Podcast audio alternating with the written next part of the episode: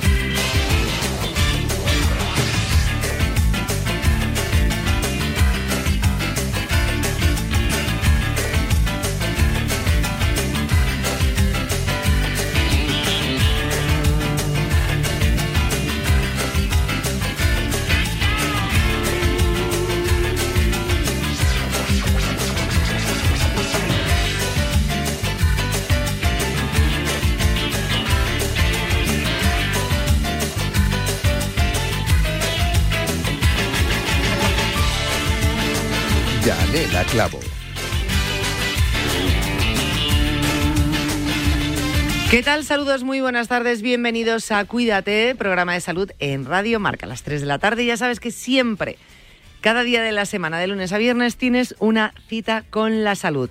Hoy es 23 de octubre de 2023, lunes, Día Internacional del Síndrome de Kabuki. Ya sabéis que siempre tenemos abierto aquí en nuestra mesa de redacción de salud el calendario de la salud. Síndrome de Kabuki, una enfermedad rara que afecta a una de cada 32.000 personas relacionada con retrasos en el desarrollo, lento crecimiento postnatal, dificultades de aprendizaje y al final, eh, y leo textual, con esta efeméride se pretende concienciar a la población sobre esta patología poco frecuente, dar apoyo a los afectados y a sus familiares, así como promover su investigación. Pues ya está eh, recordado ese 23 de octubre, el Día Internacional del Síndrome de Kabuki.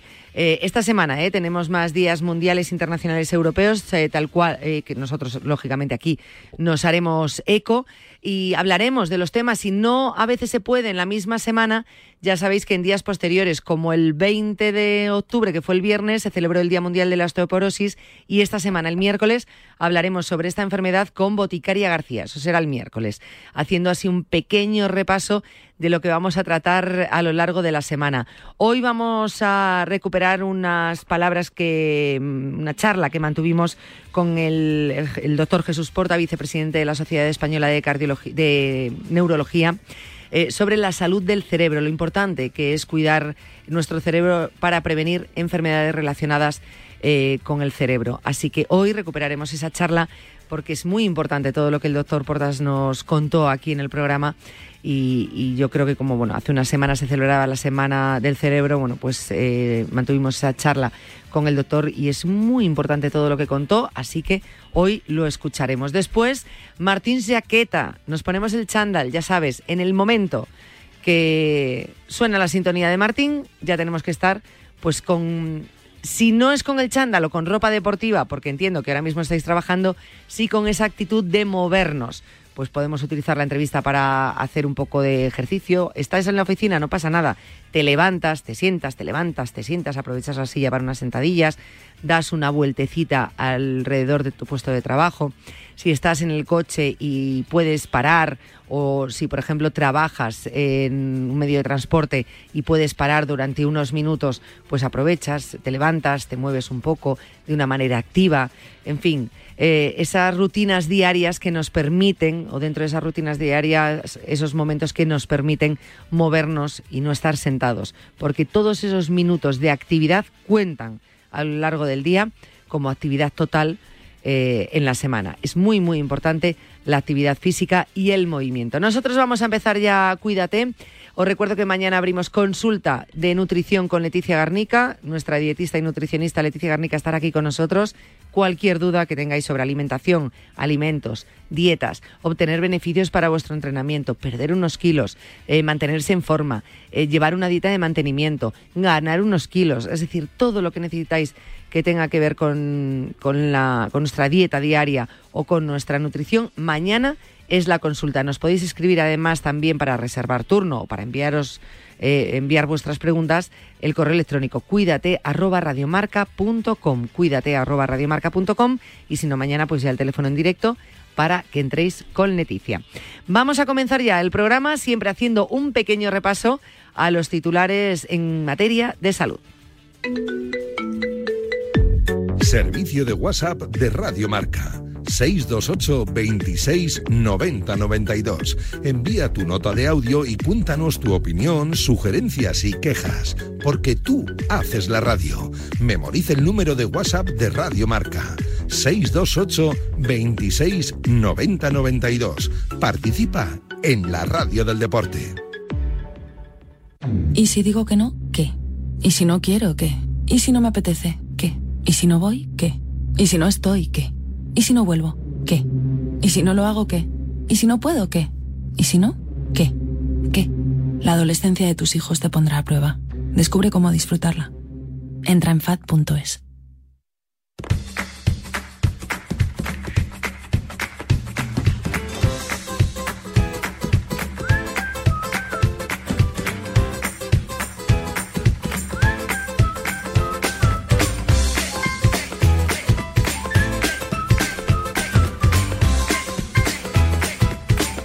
Empezamos repaso de la información en materia de salud y hay una alerta alimentaria por una bebida de avena sin gluten que sí lo contiene. Se trata de la bebida de avena sin gluten con calcio bio de la marca Biotobio.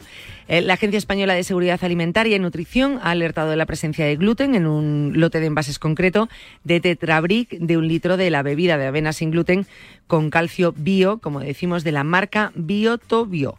El aviso ha llegado al sistema coordinado de intercambio rápido de información, pues eh, tras una notificación de alerta trasladada por las autoridades sanitarias de Cataluña. El peligro se descubrió en un proceso del autocontrol de la propia empresa que ha comunicado la incidencia a las autoridades competentes en cumplimiento de la legislación y a fin de no poner a disposición de la población alimentos no seguros. Em, la Agencia Española de Seguridad Alimentaria y Nutrición ha avisado de que hay eh, amplia distribución del producto en toda España. La información ha sido compartida eh, con el objetivo de que se verifique la retirada de los productos afectados de los canales de comercialización. Como medida de precaución, se recomienda a las personas con problemas derivados de la ingesta del gluten que pudieran tener el producto anteriormente mencionado en sus hogares que se abstengan de consumirlo.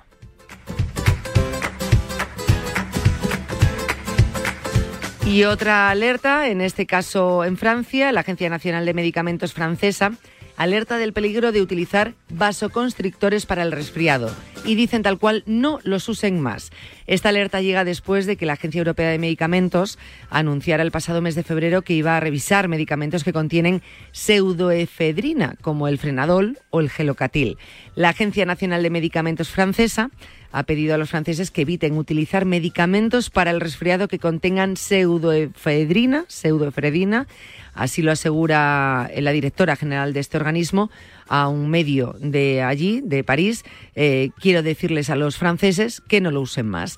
El pasado mes de febrero, como estábamos comentando, esta agencia decidió revisar medicamentos que contienen este producto eh, usado para tratar la congestión nasal, un grupo que en España comprende a una treintena de medicamentos. Esta medida que tomó la Unión Europea se debe a que su consumo puede comportar el riesgo de desarrollar enfermedades que afectan a los vasos sanguíneos del cerebro. Según explica la directora de la Agencia Nacional de Medicamentos francesa, el uso de este tipo de medicamentos contra el resfriado que se venden desde hace más de 20 años en Francia sin receta pues puede derivar en infartos de miocardio o accidentes cerebrovasculares. Aunque el riesgo es muy bajo, estos acontecimientos tan graves pueden ocurrir independientemente de la dosis y la duración del tratamiento.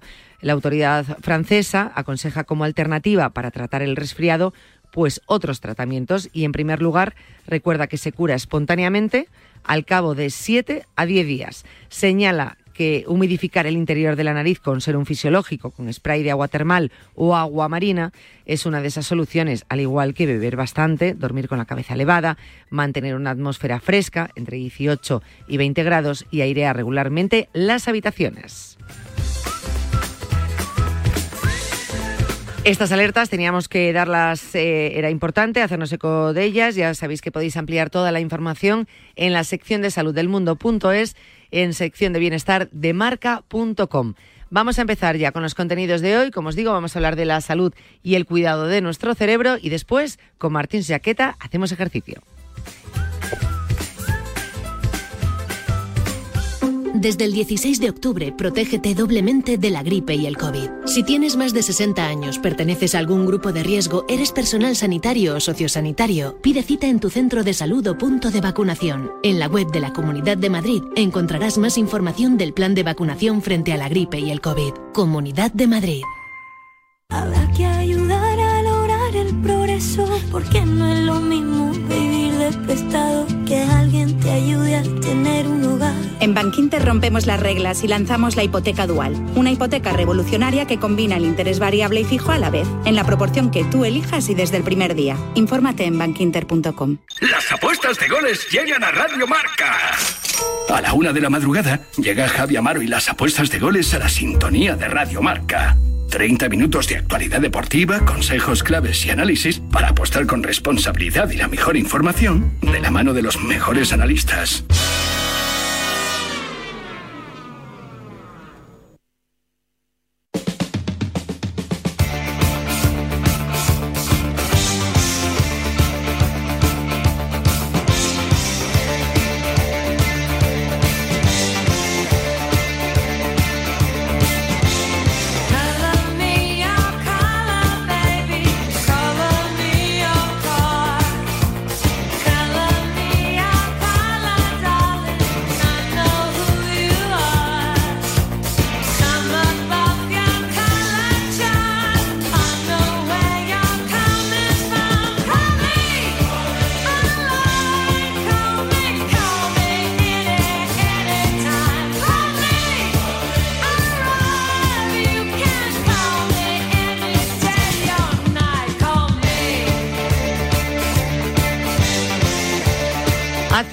Semanas ya se celebraba la Semana del Cerebro. Teníamos el tema pendiente, el cuidado del cerebro, para hablarlo aquí en el, en el programa. Y nosotros en su momento eh, estuvimos charlando con el doctor eh, Jesús Porta, vicepresidente de la Sociedad Española eh, de Neurología, bueno, pues que hacía un repaso de, de la importancia que era preocuparnos de la salud de nuestro cerebro. Fijaros, eh, os doy unos datos eh, un poco actualizados que lanzaban, eh, como digo, hace unas semanas por esa Semana del Cerebro 2023. Las enfermedades neurológicas afectan ya más de 9 millones de personas en España. Una de cada tres personas padecerá una enfermedad neurológica a lo largo de su vida. Las enfermedades neurológicas son ya la tercera causa más común de discapacidad y muerte prematura en la Unión Europea. En España, las enfermedades neurológicas son la primera causa de discapacidad por enfermedad crónica. Cuidar adecuadamente nuestro cerebro podría evitar que más de 100.000 personas muriesen o viviesen con discapacidad cada año en España. Mm, añado con las enfermedades que, que- que- están asociadas ¿no? a, a esta parte neurológica, al cerebro, eh, que son muchas. Eh, por ejemplo, entre ellas el ictus. Nosotros, como digo, hace un tiempo charlamos con el doctor eh, Jesús Porta sobre la importancia de cuidar nuestro cerebro, de prevenir estas enfermedades, de mantener eh, un cerebro sano. De hecho, hay un decálogo bastante ex- extenso que podemos encontrar en la página de la Sociedad Española de Neurología del que también en unos días hablaremos, que me parece muy, muy importante, pero que al final el resumen es cuidarnos con esos pilares fundamentales que muchas veces hablamos aquí, el descanso adecuado, la alimentación adecuada, eh, la actividad física eh, recomendada, una dieta saludable, en fin, ya sabéis un poquito cuáles eh, son los mínimos que hay que mantener para mantener nuestra salud, por ende la salud de nuestro cerebro. Vamos a recuperar esa charla que estuvimos mantuviendo que mantuvimos, perdón, con Jesús Porta, como digo, vicepresidente eh, de la Sociedad Española de Neurología, en los próximos minutos. Cuídate. Yanela Clavo.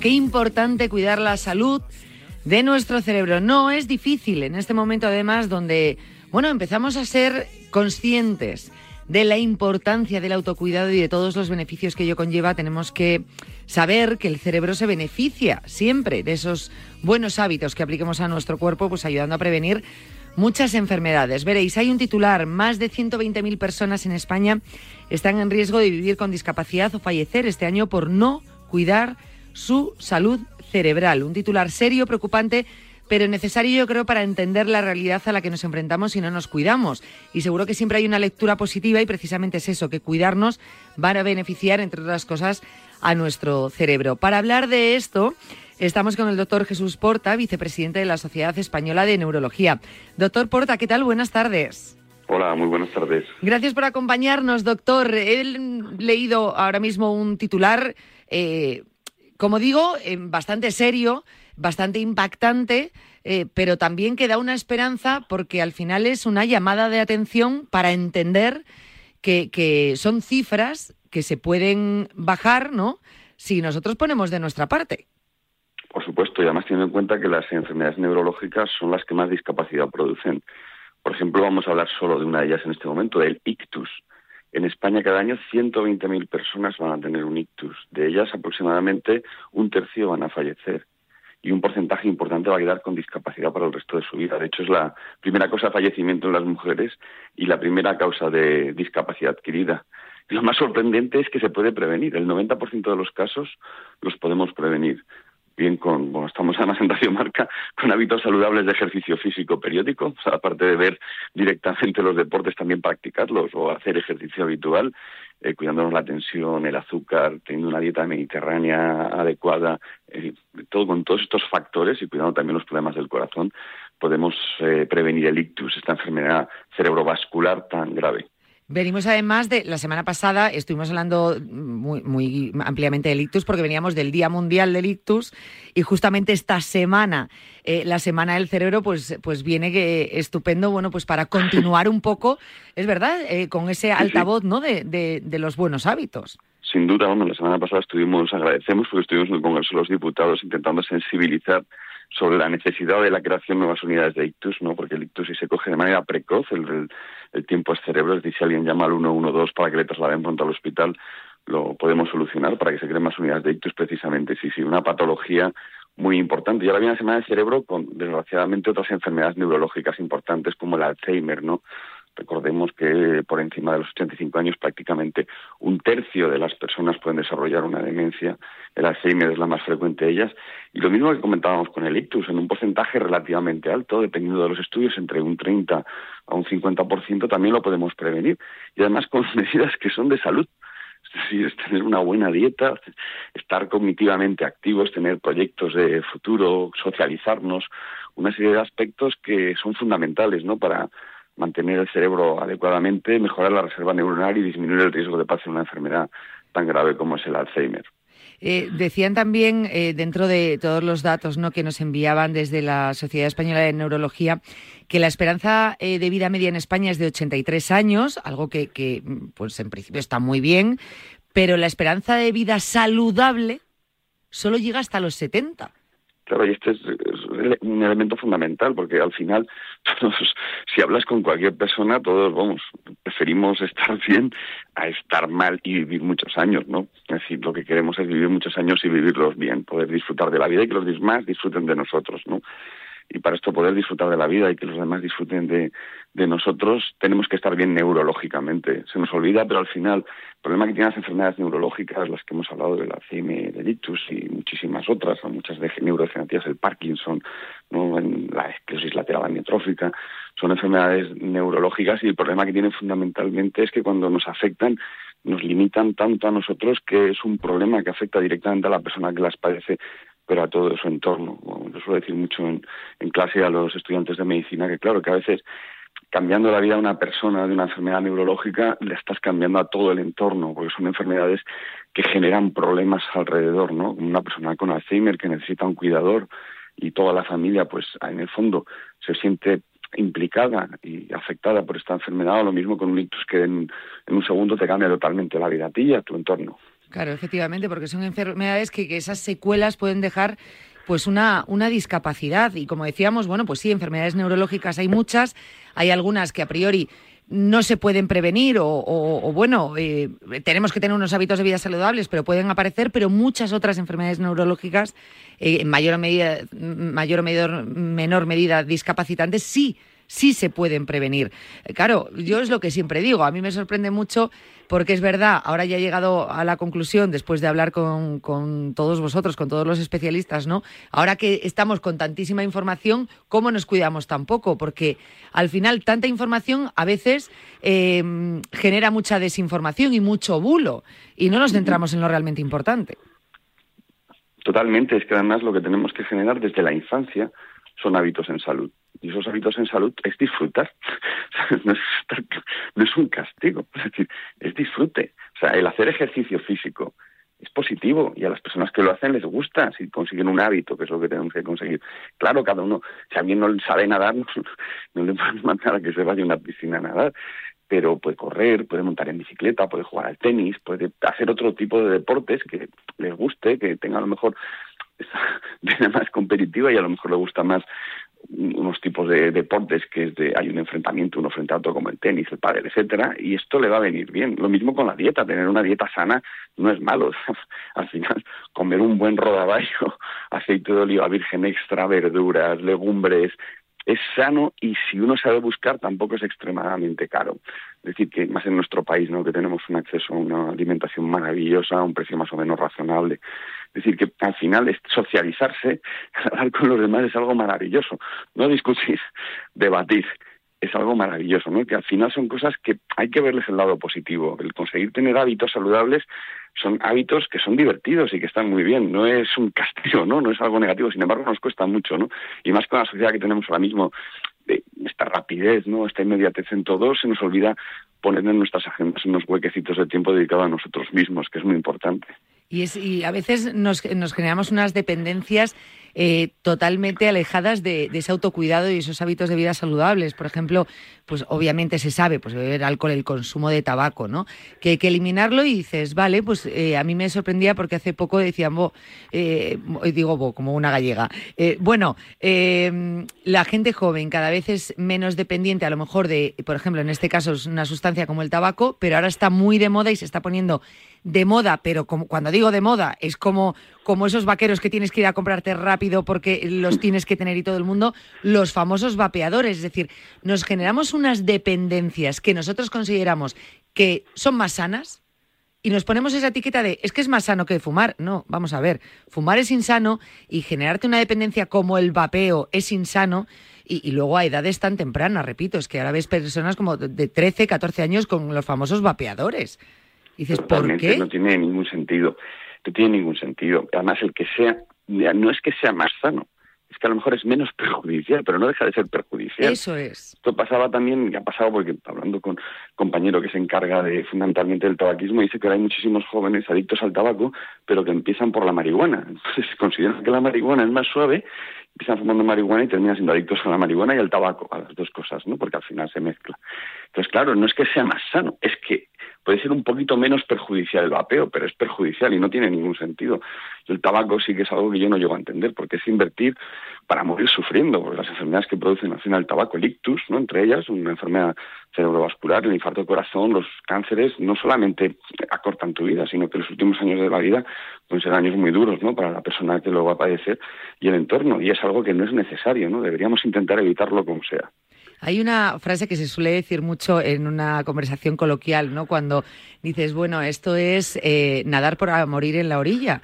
Y al final no cuidarte es eso. Dices, estás viviendo, pero cuando tienes hábitos de vida insanos, porque eh, eh, es, es más sano, realmente no existe. Es menos insano, pero sigue siendo insano. Pues esto es, estoy viviendo, para saber que al final voy a morir en la orilla, o sea, con un con una con una edad adulta, pues eh, más enferma, con más problemas, con más dependencias, por no haber llevado una vida sana. ¿No es mejor intentar nadar, vivir, eh, luchar para cuando al final, bueno, pues dejas de trabajar y tienes esa retirada más dulce, hacerlo de una manera sana y sin enfermedades. Claro, estar bien y luego te decía, además es que es un hábito, entonces muchas personas el problema que tienen fundamentalmente cuando llegan a edades de la jubilación, muy variables en nuestro país dependiendo del entorno de cada uno, es que terminan, se jubilan y al final lo que les queda, dice, no, es que yo estoy todo el día viendo la televisión. Así, no has creado unos hábitos. Si tú te has hecho un hábito de ejercicio, cuando te jubilas, pues, pues sigues practicando el deporte o haciendo el ejercicio que hacías antes. Si te has creado un hábito de socialización, que vamos, para unos a lo mejor es ir a jugar al dominó, para otros jugar al ajedrez, y para otros es ir a unas exposiciones o a un concierto, pues tienes esos, todo eso que te has creado es, en el fondo, realmente un plan de pensiones cognitivo. Es un plan de pensiones cognitivos que te va a permitir que tu cerebro siga funcionando y disminuir, no lo evitas, porque todos tenemos, fíjate, este, ni fumaban ni no sé qué, y al final, pues claro, esto pasa, pero evitas, disminuyes mucho el riesgo de que pasen las cosas. Como si vas, este siempre va a 300 por hora en la autopista, nunca le pasa nada, vamos, pero el riesgo de tener un accidente o matar a alguien es altísimo. Entonces no es recomendable porque uno vaya a esa velocidad y nunca le haya pasado nada pero no, no lo entendemos, eso nos cuesta verlo, ¿no? Es, repito, más divertido esos hábitos. Eh, es por la inmediatez, ¿no? O sea, claro. Al final el ser humano, por nuestra evolución, ¿no? Y tenemos que luchar contra la evolución, hemos creado eh, el arte y muchísimas cosas que no tienen otros animales. Es decir, nosotros no nos podemos comparar con otros animales. Muchos animales, y nosotros lo hemos heredado, buscas la recompensa inmediata, porque claro, no pueden prever más a largo plazo, aunque algunos lo hacen y esconden la comida para luego ir posteriormente. Muchas veces estos elementos perjudiciales, si no los ves que tienes un daño directo, los infravaloras, pero cuando aparecen, desgraciadamente, a veces es tarde ya para revertirlos. Claro. Y ahora mismo, eh, cuando eh, decimos cifras ¿no? de estudios y estimaciones que hacen a largo plazo, eh, pues en 2050 más del 30% de la población de mayor de 65 años tendrá unas enfermedades neurológicas. Vale, esa es la lectura que hacemos si seguimos por este camino. Pero es que son estimaciones que se pueden romper, o sea, es papel mojado. Podemos cambiarlo, efectivamente. mejorarlo es mejorarlo, es empeñarnos todos, cada uno de nosotros, si cada uno de nosotros cambiamos parcialmente nuestros hábitos, podemos cambiar el mundo, evidentemente, pero podemos cambiar también nuestro propio futuro. Es decir, podemos disminuir mucho el riesgo de estas enfermedades. Es así. disminuir la contaminación también es bueno para evitar enfermedades neurológicas, ¿no? Porque es un factor también cerebrovascular. Pero muchas veces llama la atención, no, es que la contaminación y tal, y ves a esa persona que no hace nada de ejercicio, tiene una actividad sedentaria bebe en exceso, fuma.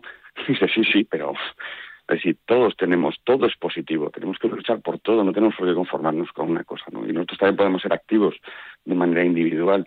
Si de todos los españoles, 10 millones, cambiamos nuestra manera de entender la vida y modificamos, vamos a disminuir en un 25% pues la prevalencia de muchas de estas patologías, que es muchísimo. Es mucho, y no, y no hablemos de futuro como qué, sociedad le vamos a dejar a nuestros hijos, no qué futuro le dejamos a nuestros hijos. Bueno, pues le podemos dejar un futuro mucho más sano eh, si realmente empezamos a aplicar estos, estos consejos y estos... Totalmente, y ahí está la clave, lo has dicho, en los niños, ahí es donde tenemos que empezar a cambiarlo, desde los niños. Es que es la única forma. Mundo cambiando la mentalidad de los niños y ellos nos obligan a cambiarla a nosotros. ¿no? Cuando tiras una lápiz, no, papá, y no, en esa bolsa no es en la otra, y perdona. y dices, pues qué bien, ¿no? Te echas una sonrisa, ¿no? Es verdad, es, es la única forma porque luego al final, si desde pequeños no nos acostumbran a esos hábitos, obviamente cuando sean mayores va a ser muy complicado, va a ser un esfuerzo eh, que va a tener sus caídas, obviamente, porque, porque no lo tienes como una rutina. Y al final la salud no es una balanza, no es decir, eh, ya sé que como mal, pero por lo menos hago actividad física y contrarresta. No, no se trata de contrarrestar, se trata de hacer las cosas bien. Claro, podemos apostar por todo. Es decir, hay en la vida que tienes que elegir, pero sí puedes elegir todo para estar más sano, porque no vas a elegir uno. Es decir, elige todo y tendrás mejor plan de pensiones neurológico en un futuro. Ahí está. Es verdad, es verdad. Es que en la salud también nos da por elegir. Y no, en este caso sí que hay que apostar por todo. Por todo. Coges todo, coges el ejercicio físico, estar cognitivamente activo, cuidarte la tensión arterial, la diabetes, todo. Vamos, una dieta buena de la nuestra, es mediterránea, que es la buena de verdad. Y puedes apostar por todo y disfrutarlo encima. E, efectivamente, es que se disfruta. Si sabes disfrutarlo, se puede disfrutar. O si puede, entiendes, claro, O sea, una buena ensalada con un aceite de oliva virgen extra, eso es un manjar, vamos. Pues no lo debemos entender muy bien. Yo sigo diciéndolo. No debemos entenderlo muy bien, pero eso sí, nos empeñamos en, que podamos ver ¿no? la parte más disfrutona de, la salud, porque efectivamente es que se puede disfrutar. ¿no? Es decir, no, te tienes que conformar. No, no. Puedes vivir muy bien y disfrutar mucho, efectivamente. Ay, Dios mío, esperemos que lo, consigamos. Eh, nosotros... ojalá, pero gracias a pues acciones como esta, de verdad que tenéis, nosotros llegamos a un número pequeño de personas, vosotros llegáis a mucho más y os lo agradecemos que pongáis el foco en la salud cerebral de, de todo el mundo. Es muy necesario. Es muy, muy necesario. Al final, cuando se dice en medicina que es un trabajo multidisciplinar, nosotros también yo creo que desde los programas de salud tenemos esa obligación de trabajar con todos vosotros para, para que el alcance sea mayor, ¿no? Eh, al final todas las labores son importantes. Vamos, yo en todas las graduaciones de los estudiantes que me ha tocado el discurso, el quinto punto es este, la obligación de los médicos de colaborar con los medios de comunicación para la difusión de los mensajes en salud y de prevención. Es absolutamente fundamental y lo hacéis vosotros, vamos, lo hacéis muy bien. Y que llegue ese mensaje. En fin, nosotros seguiremos hablando de este tema todo el tiempo que haga falta hasta que casi casi no tenga sentido nuestro trabajo porque consigamos una sociedad sana. Ojalá lo. Eso, eso mismo nos buscamos nosotros, el no tener que trabajar. Efectivamente. Ay, Dios mío. Eh, doctor Jesús Porta, muchísimas gracias por haber estado con nosotros, de verdad. Un abrazo grandísimo y muchísimas gracias, de verdad. Gracias. Eh, hemos hablado con el doctor Jesús Porta, vicepresidente de la Sociedad Española de Neurología, sociedad con la que charlamos semanalmente aquí en este programa, que están haciendo una labor, la verdad, que, infinita, eh, ya no solo en la parte eh, más científica, sino en la divulgación y el empuje y el ánimo de todos los pacientes por, realmente conseguir bajar esas cifras. continuamos. Ven, métete debajo de mi paraguas. Siempre hay alguien que cuida de ti. En Autocontrol, anunciantes, agencias y medios, llevamos 25 años trabajando por una publicidad responsable. Campaña financiada por el Programa de Consumidores 2014-2020 de la Unión Europea. A ese dolor de espalda que no te deja hacer deporte o a ese dolor de cabeza que te hace difícil trabajar, ni agua. Ibudol, el primer ibuprofeno bebible en stick pack para aliviar el dolor. También Ibudol en comprimidos. Adultos y niños a partir de 12 años. Al dolor, Ibudol. Tenía que ser de Kern Pharma. Lea las instrucciones de este medicamento y consulte al farmacéutico. Hola Fernando, ¿me podrías ayudar con una cuña? Por supuesto, Mateo. ¿Cómo te gustaría empezar? Hola a todos. Os acordaréis que hace 10 años me diagnosticaron un cáncer infantil nada más nacer. Yo ya estoy bien, pero un montón de niños necesitan nuestra ayuda. Muy bien, Mateo. Esa parte la dices tú. ¿Algo más? Quiero que se lo digas a todo el mundo. A tus amigos, a los familiares, a los del trabajo, a tu jefe, a todo el mundo, literalmente nota. ¿Algo más? Ya sabes que puedes venir con tu perro, a andar, ah, a correr, a lo que tú quieras. Perfecto. Me parece que no es muy necesaria mi ayuda, ¿eh? ¿Hacemos el cierre juntos? Venga. Apúntate, en carrera médula para Cuarta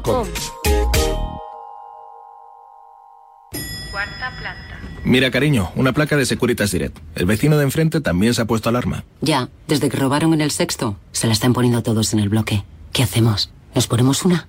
Yo me quedo más tranquilo si lo hacemos. Vale, esta misma tarde les llamo. Protege tu hogar frente a robos y ocupaciones con la alarma de Securitas Direct. Llama ahora al 900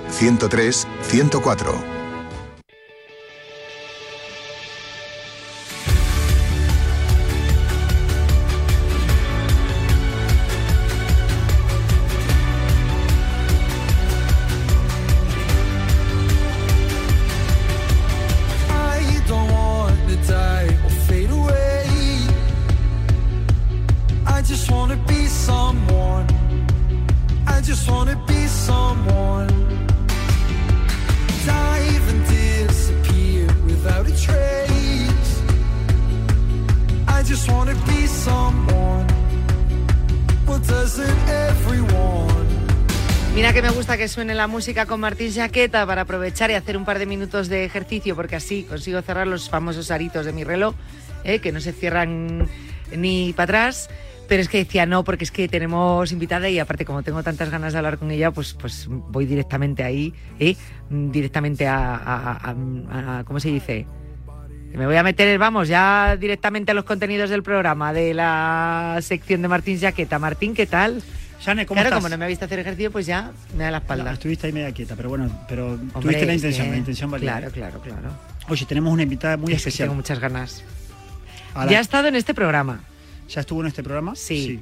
No de manera presencial, pero estuvo con nosotros. sí. Estuvo con nosotros. De hecho, eh, bueno, ahora os contaremos un poco cómo surgió todo esto. Eh, estuvimos hablando con nuestra invitada sobre diástasis abdominal, que es eh, cómo se puede solucionar, cómo saber si la tengo, si no la tengo.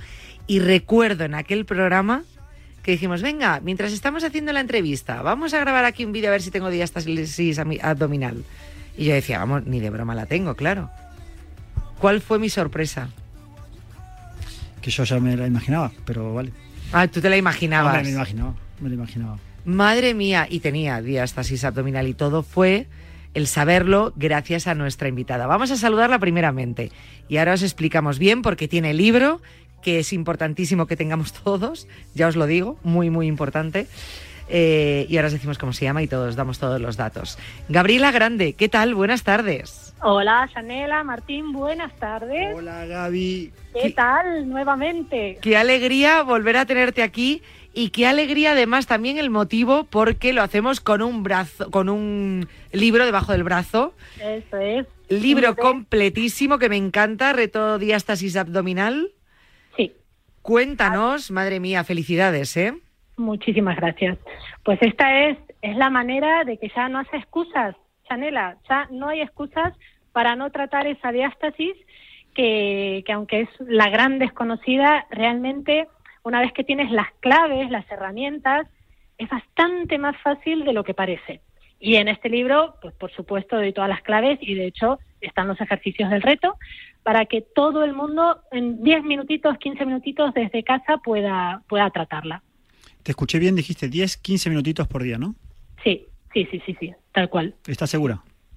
Segurísima. Ella lo tiene que saber mejor que nadie. Si yo lo sé, si yo lo que estoy tratando es de picar a la gente para que Ah. se den cuenta que con 10, 15 minutos se puede tener un abdomen increíble como lo tiene Gabriela Grande, que tiene un abdomen perfecto y nadie podría decir que tiene diástasis abdominal. Y eso es así, eh, porque a la vista está y es una persona que se lo ha currado mucho porque tuvo un par de hijitos y, y- y la diástasis existió en su vida, pero créanme que no se nota. No, la verdad es que, y, y podría haber tenido un desenlace realmente nefasto, porque cuando yo descubrí que tenía diástasis, es que no se hablaba de esto. Nadie, los fisioterapeutas, yo trabajaba en gimnasios, estaba rodeada de, de profesionales, médicos, ginecólogas, nadie sabía nada. Y así que, bueno, aprovechando un poco mis conocimientos de, pilates y de anatomía y, y sobre todo experimentando, la clave fue descubrir que el tratamiento radica en fortalecer el transverso abdominal, que es el músculo que está debajo. Y aquí yo creo, esto es clave porque como, bueno, a ver, la diástasis, yo creo que ya todo el mundo sabe, pero por las dudas lo comento, es la separación del recto abdominal, que es el músculo de la chocolatina, queda separado en mayor o menor medida. Y entonces, claro, la lógica sería pensar que como tengo el, el recto abdominal estropeado, separado, abierto, tengo que hacer abdominales y fortalecerlo. De hecho, muchos médicos recomiendan fortalecer el recto abdominal. ¿Y qué hace uno? Pues ponerse a hacer abdominales. ¿Cuáles? Pues los típicos, que son al final, al final y al principio están totalmente contraindicados. Entonces, cuando Ah, perdóname, Gaby, eh, Sí. está contraindicado porque yo pensé que sí se fortalecía todo el recto abdominal, obviamente, porque lo estás trabajando, pero no sabía que estaba contraindicado. Yo sabía que no se juntaban, que no juntaban, Pero no que estaba contraindicado. ¿Por qué está contraindicado? porque se aumentan la presión abdominal y lo último que queremos es aumentar la presión abdominal. Eh, entonces, claro, el problema es que el- las que tienen la suerte de saber que tienen diástasis, muchas de esas van por el lado equivocado. Y entonces, eh, bueno, podría no pasar nada o sí. Entonces, cuando tienes, si al final es como todo, si tú quieres hacer un bizcocho y tienes la receta, es muy poco probable que el bizcocho te salga mal, ¿no? Entonces, cuando tienes las claves, cuando sabes lo que tienes que hacer, sea, es una cuestión, bueno, de organizarte y decir, venga, 10 minutos en mi casa, es que ni siquiera me tengo que vestir de deporte, porque no hace falta, son ejercicios muy tranquilitos. Entonces, constancia y tener las claves, saber qué tienes que hacer y cómo lo tienes que hacer. Gabriela, eh, cuando una persona mm, sufrió de diástasis abdominal y se recuperó como tú, eh, ¿la diástasis está curada o, o, no? No, no, no está curada. No está curada, se sigue teniendo diástasis, pero está bien, bien llevada, ¿no? Exacto, es como poner, tú tienes, la, yo es que soy muy de ejemplos, tú tienes la ventana rota, la persiana rota, no baja, pero lo que haces es poner una super cortina de hierro y es como, bueno, es un apaño, un buen apaño, puedes vivir perfectamente y de alguna manera esa, esa cortina de hierro suple el mal funcionamiento de la persiana, la persiana esa no baja, pero bueno, con esa persiana, con esa cortina más o menos consigues que todo funcione porque al final nuestro core, ese centro que tenemos en el, medio del cuerpo, es como una orquesta. Cuando uno de los integrantes de la orquesta desafina, ya la melodía... Mm. Entonces, bueno, la cortina de hierro, digamos que vuelve a generar una, una melodía ¿no? Armónica. Bonita, armónica, bonita. ¿eh? Yo tengo una duda porque, eh, obviamente, eh, no sé, ya en el libro solamente, pero sí es verdad que ahora ya no nos suena tan a chino lo que es diástasis abdominal, gracias a divulgadoras como tú, Gabriela. Em, se habla mucho de la mujer, porque es verdad que, esa, esa etapa crucial pues, en el embarazo, ¿no? que, que puede suponer esa diástasis abdominal, pero los hombres también pueden tener diástasis abdominal. Sí, sí, sí, sí. De hecho, mira, este verano había estaba en la piscina, había un amiguito de, mi hijo de 13 años y la verdad es que me impresionó cómo está delgadito y se le veía, se le marcaba perfectamente el recto abdominal y ahí él empezó, es que estoy obsesionada, o sea, de verdad que lo único que miro son eh, los abdómenes. y entonces le dije, a ver, túmbate en el suelo, le hice hacer lo que hiciste tú, Chanela, ¿qué sabes? Sí. Y, y, eh, y tenía diástasis Claro, y entonces mi hijo, que tiene ya diástasis? ¿Y eso qué es? Pueden tenerlo los hombres, los niños, no es lo más habitual, pero sí, por supuesto. Pero pueden tener. Es que es importante porque se ha hablado mucho de la diástasis abdominal, se, nos centramos mucho en las mujeres, lógicamente, porque son las que más la padecen, pero claro, quería, tenía yo la duda, y si es posible que la tengan los chicos, pues es importante que lo digamos también. Ah, mira, yo, vamos, me estoy enterando ahora, qué ignorante, y, pido perdón porque Gaby, yo fui uno de esos entrenadores que no sabía de la diástasis hasta, que no te conocí. Eh, nunca hubiese metido eh, eh, este, esta herramienta en, el trabajo de un entrenamiento personal normal. O sea, no, no, no, no lo tenía en mis planes. Entonces ahora estoy descubriendo una cosa nueva, que yo también puedo tener diástasis abdominal. Bueno, habría que hacer la prueba, Martín. ¿Cómo es la prueba entonces? Se la voy a hacer ahora mismo. Perdona, la pasé yo. Sí, sí, pero me tengo que tumbar. El que quiera saber la prueba que pasé, pues directamente, para saber lo que ocurrió, eh, decías tú, porque de página sabes más, en la 80, ¿no? En la 80. Del libro. Sí, sí. En la página 80 del libro Reto Diástasis Abdominal de Gabriela Grande, pues ahí lo entenderéis, pero va a pasar la prueba ahora mismo. ahora mismo. Ya me y luego te hago preguntas respecto a esto. Entonces, eh, Gabriela nos va a ir contando. Eh, ahora Martín se está levantando, se está yendo el micrófono, se está tumbando en el suelo totalmente recto, mirando hacia arriba. Eso, entonces, una mano detrás de la cabeza. Una mano detrás de la cabeza. y haces un pequeño abdominal, mantienes la cabeza y los hombros un poquito levantados, mantienes esa posición y entonces vas a usar la otra mano, eh, vas a poner de momento un dedo en la zona del ombligo. Vamos a empezar por el ombligo, vas a palpar y ver si notas que hay distancia o no entre ese recto abdominal derecho y el izquierdo. ¿La notas, Martín? ¿Está palpando o no la nota? No, no, ha superado la prueba. ha superado la prueba. No tiene diástasis. Seguro, porque yo veo ahí que se hunde un poco el dedo, ¿eh? Ah, bueno, no sabía que tenía, es que está tapado, no sabía que tenía el ombligo. Pero yo veía que bajaba un poco el dedo y dije, yo, este tiene diástasis no lo quiere decir. No, no, no, no. No, no, tiene diástasis. No, he sentido que estoy bastante... Bueno. Ha superado la prueba, pero mira, en este programa podríamos decir que el 50% lo tiene. Exactamente. pues ya está, y el otro 50% no. Eh, claro, los ejercicios para un chico, para un hombre, ¿serían los mismos que para una mujer? Claro, es que al final... Lo mismo, ¿no? Todos tenemos los mismos músculos. Y es que, si te pones a preguntar ¿cuántas personas saben que existe el músculo transverso abdominal? Pues, bueno, te diría que nadie. Te diría nadie- que bueno, no. No, y es un músculo, y es un músculo peculiar, iba a decir una palabrota, pero no la voy a decir, porque el desgraciado, al ser el músculo más profundo de la pared abdominal, primero no se siente, las sensaciones que tienes cuando lo activas no son las mismas que cuando, viste el típico dolorcito cuando pica un músculo que te está doliendo, no lo sientes igual. Primero, se cuesta localizarlo. Sí. Cuando lo localizas, las sensaciones que produce no son las mismas.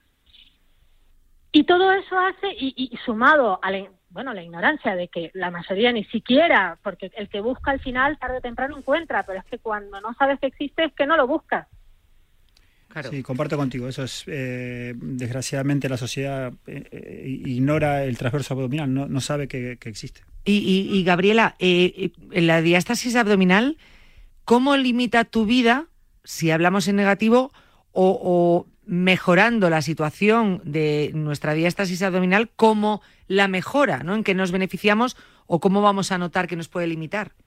Mira, el, eh, el, el síntoma más habitual es la distensión abdominal, que a nivel de salud no es grave, pero sí que es muy molesto porque hay mujeres, o sea, tú te levantas por la mañana, tienes un abdomen más o menos plano, y a medida que transcurre el día se va inflamando y por la noche de verdad que puede parecer un abdomen de cinco meses de embarazo. Y eso sí, no, no te va a ocasionar ningún problema grande de salud, pero es de verdad que es muy desagradable. Ostra, ostra, perdóname, no, no, no, no, no, claro, claro, claro, es que mucho se está hablando últimamente de esa situación, ese síntoma, y, di- y hay muchas personas que van al médico y dicen, el médico me ha dicho que no tengo absolutamente nada, ni el famoso SIBO que, que ahora del que tanto se habla. Tú dices, Sí. vale, es que no tengo malestar, es que no me encuentro mal, pero de verdad, mi tripa no tiene nada que ver por la mañana a por la noche.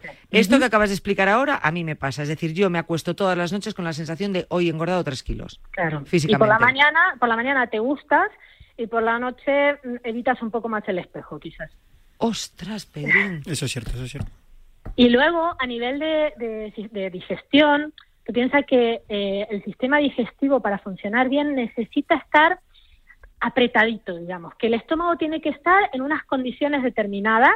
Cuando, el- cuando tenemos diástasis, el recto abdominal está separado, ya no presiona, no, se, no genera esa presión sobre el estómago y eso hace que la digestión sea como más lenta, más pesada, que tengas gases.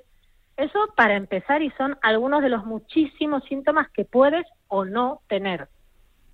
Uf. Eh, la lista Fíjate, es ¿eh? Eh, Ah, me el estás dejando loca. con- no, con el tema del, del vientre plano por la mañana, vientre hinchado mm, por la tarde y por la noche, eh, obviamente le- la, la alimentación también tiene que ver. Claro, sí, sí, sí, por supuesto. Y también hay muchos casos de, de intolerancia que, claro, quizás si no tienes diástasis, ante una inflamación, tu estómago, tu vientre responde de una manera un poco más sutil, pero claro, una inflamación con un recto abdominal abierto es como un poco ya, ya. más escandaloso. Sí, sí, es, es más globo. Está claro, o sea, eh, hay alimentos que, que- que generan inflamación y cuando no hay nada que lo contenga, se genera Claro. un- una piñata, un globo real. Claro, y ahora, cual. y ahora ya no tiene más explicación esto de que está- lo que estamos hablando. Hombre, totalmente. Porque des- desde que sabemos que tenés un- una diástasis y además eh, tu ingesta de alimentos puede tener algún inflamatorio, pues ahí ya lo explica todo. Tú fíjate que, que aparte, sin tener más sensación de, pues lo que decíamos, de dolor o no, pero eh, a cuántas personas ahora mismo le estamos dando explicación a una situación que no controlaban, o sea, que, que no sabían, ¿no? Que, que les ocurría y es una situación que efectivamente pues puede no ser grave, pero sí puede limitarte y mucho. Y luego sí, por supuesto que también hay sintomatología grave, sea, problemas de suelo pélvico, pérdidas de orina, prolapsos, hernia umbilical, que algunas hay que operar, eh, dolor crónico lumbar, o sea, eh, también influye, es que hay, influye mucho la genética, el estilo de vida, eh, si estás o no entrenada, si tienes tu musculatura fuerte o no, hay muchos factores, pero bueno, que digamos que la lista es larga y que yo creo que la recomendación general sería si, si has tenido un hijo, si has tenido un embarazo, eh, ve a un fisioterapeuta de suelo pélvico y que te haga un control. Así como vamos a nuestros controles, el dentista, el ginecólogo. Si has tenido un hijo, tienes que ir a un fisioterapeuta especializado en suelo pélvico y que te haga ahí una ITV y que vea eh, si has tenido una cesárea. También hay que controlar el tema de la cicatriz, que puede generar adherencias. O sea, que por algo están fisioterapeutas de suelo pélvico y ya luego con el diagnóstico vienen a mí y yo los ayudo. Gaby, eh, lo del dolor crónico lumbar, eh, qué interesante que es, porque para, para la gente que no sepa de lo que estamos hablando, eh, la zona lumbar, la parte posterior de la espalda, la parte baja de la espalda, eh, tiene una fuerza muy natural, ¿no? La gente que simplemente está andando esa, es, van a notar cómo esa zona trabaja mucho más y el abdomen debería ser eh, la zona que equilibra ese movimiento exagerado que tiene la zona lumbar. Entonces, cuando el abdomen eh, tiene diástasis, claro, trabaja mucho más y por eso genera ese dolor crónico lumbar. Exacto, exacto. Wow. Algo que tendría que hacerse en equipo, pues no se hace en equipo. Exactamente, se hace solo y se trabaja, si ya naturalmente trabaja más la zona lumbar que la zona abdominal en el día a día, imagínate con diástasis, o sea que trabaja pobrecita la zona lumbar. Y a eso le añadimos el que normalmente ocurre con mujeres que han tenido hijos y que están con el niño todo el día en brazos, que han tenido un embarazo que ya te modifica la curvatura lumbar, eh, todo el día malas posturas, porque cuando estás cargando un hijo estás ahí medio de costado con el niño clavado en la cadera, eh, la típica postura de estoy con el niño en brazos haciendo otra cosa con la otra mano todo eso tampoco eh, favorece, digamos, la, el panorama. Gaby, una pregunta. Eh, ¿Con diástasis abdominal se nace o se genera a lo largo de nuestra vida? Bueno, puedes nacer. Hay bebés que tienen diástasis, pero digamos que los factores de riesgo, el principal es el embarazo. Eh, la práctica indiscriminada de estos abdominales eh, que ya sabemos, los, de levantarse y tumbarse. la tos crónica, por ejemplo, los fumadores que suelen tener tos crónica, esa presión permanente sobre el abdomen puede provocar una diástasis. los cambios bruscos de peso, engordar mucho, adelgazar mucho. Eh, una cirugía puede provocar una diástasis. Eh, pero vamos, que en el hombre, en el hombre eh, sacando el embarazo, en el hombre, ¿qué sería? Lo, lo, de la tos crónica puede ser eh, que la pueda generar. ¿Y alguna otra cosa más? Los, abdominales estos, de, me hago 800.000 y de estos duros con el disco y no sé qué. Y la, estas tripitas mm, cerveceras tan habituales. Eh, Gaby, entonces, un hombre, ¿a qué, a qué edad vamos a poner una, una, persona mm, normal que no tiene ni exceso de sobrepeso, que no, bueno, que no, que no hace burradas entrenando y que no fuma tanto. Entonces, un hombre por la edad debería fijarse también, debería chequearlo. Eh, eh, ¿La edad puede influir también? Sí, sí, porque al final el, el tejido va perdiendo. Claro, claro la diástasis se produce porque el, la línea alba se distiende y esa distensión también puede provocarse por la edad, vas perdiendo elasticidad eh, con los años, el colágeno. el cambio hormonal también puede provocarlo. A ver, que tenemos que, estar pendientes, un poco cuidarnos y, estar pendientes. Y los médicos deberían esto incluirlo en, no sé qué médico en los hombres, pero, pero alguien se tendría que encargar un poco de, Hablar de ello, claro, pues, pues lo que hemos dicho. Es pues, hacer una lucha eterna. No, pero es cierto, o sea, mira lo que hemos descubierto hoy, pues a lo mm. mejor diástasis abdominal y pensábamos que iba a ser pues un ratito eh, hablando de un problema que tienen las mujeres, pero no, es que también lo pueden tener los hombres, eso es importante. También es importante saber que mm, los ejercicios de uno o de en este caso las mujeres valen eh, para los hombres. Eh, una pregunta, eh, Gabriela, porque bueno, ya hablamos de, tu método. En, de hecho, bueno, mm, si tú googleas o directamente pones gabrielagrande.com, ahí vienen todos los ejercicios, los retos, tal. Eh, te conocemos también a través de redes sociales. En este libro, Reto Diástasis Abdominal, antes nos decías que vienen ejercicios, ¿no? ¿Están basados en tu método? O sea, es una guía que nosotros, bueno, con esos ejercicios que explicas, podríamos ir empezando. Claro, perfectamente. En el libro tienes eh, los ejercicios básicos para una persona que no sabe ni que existe el transverso abdominal, ni cómo es la postura, ni cómo tiene que respirar.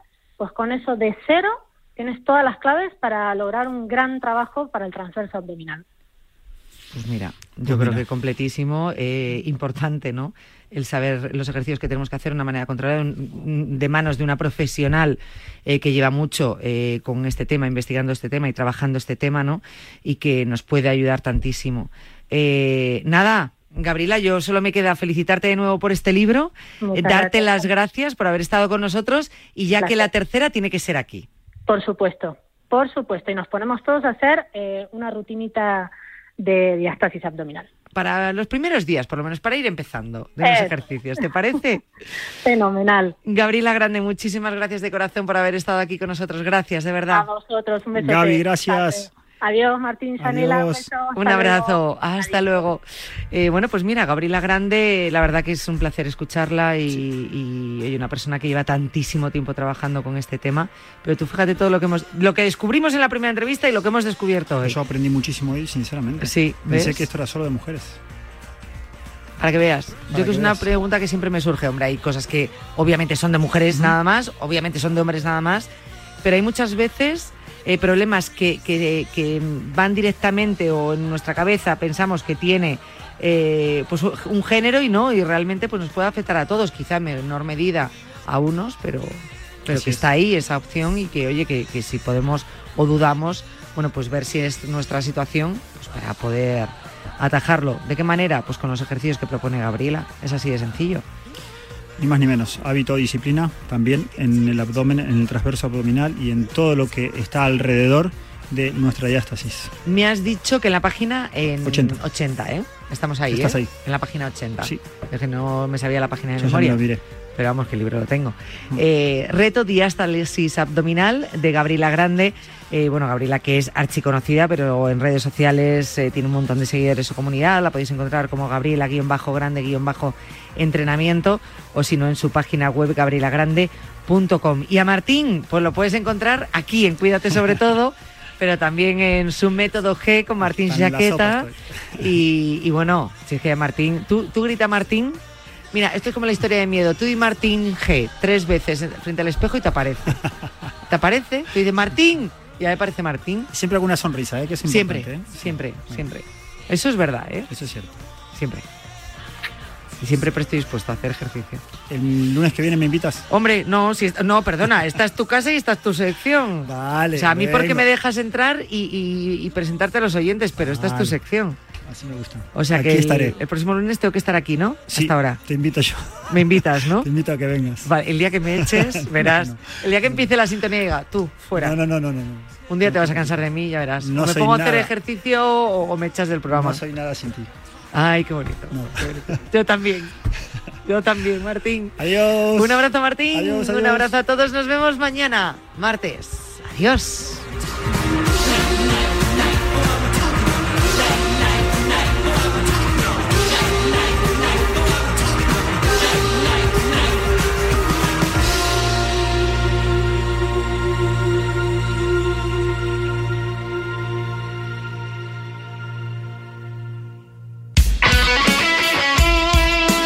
Deporte es nuestro. Radio Marca.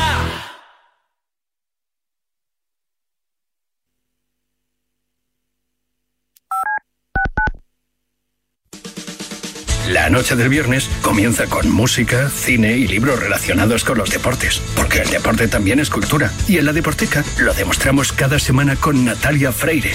Reserva plaza para esta visita cultural, en la que también nos acompañarán los maestros Julio Ruiz y Marcos Pereda. Todos los viernes de una y media a dos de la madrugada, la cultura juega un partido en La Deporteca.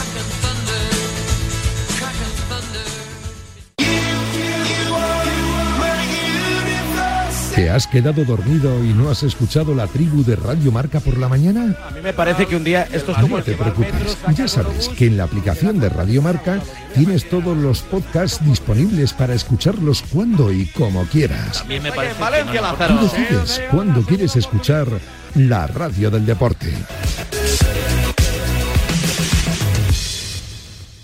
¿Y si digo que no? ¿Qué? ¿Y si no quiero? ¿Qué? ¿Y si no me apetece? ¿Qué? ¿Y si no voy? ¿Qué? ¿Y si no estoy? ¿Qué? ¿Y si no vuelvo? ¿Qué? ¿Y si no lo hago? ¿Qué? ¿Y si no puedo? ¿Qué? ¿Y si no? ¿Qué? ¿Qué? La adolescencia de tus hijos te pondrá a prueba. Descubre cómo disfrutarla. Entra en fad.es. Despierta, San Francisco. ¿Cómo? ¡Que despiertes, hombre! Que de 10 a 11 en Radio Marca todas las mañanas tienes a David Sánchez pinchando con todos los bufanderos. Discoteca Maracaibo, todo lo que puedas imaginar y mucho más. Despierta San Francisco. De lunes a viernes de 10 a 11 en Radio Marca. Sintoniza tu pasión con las voces del deporte.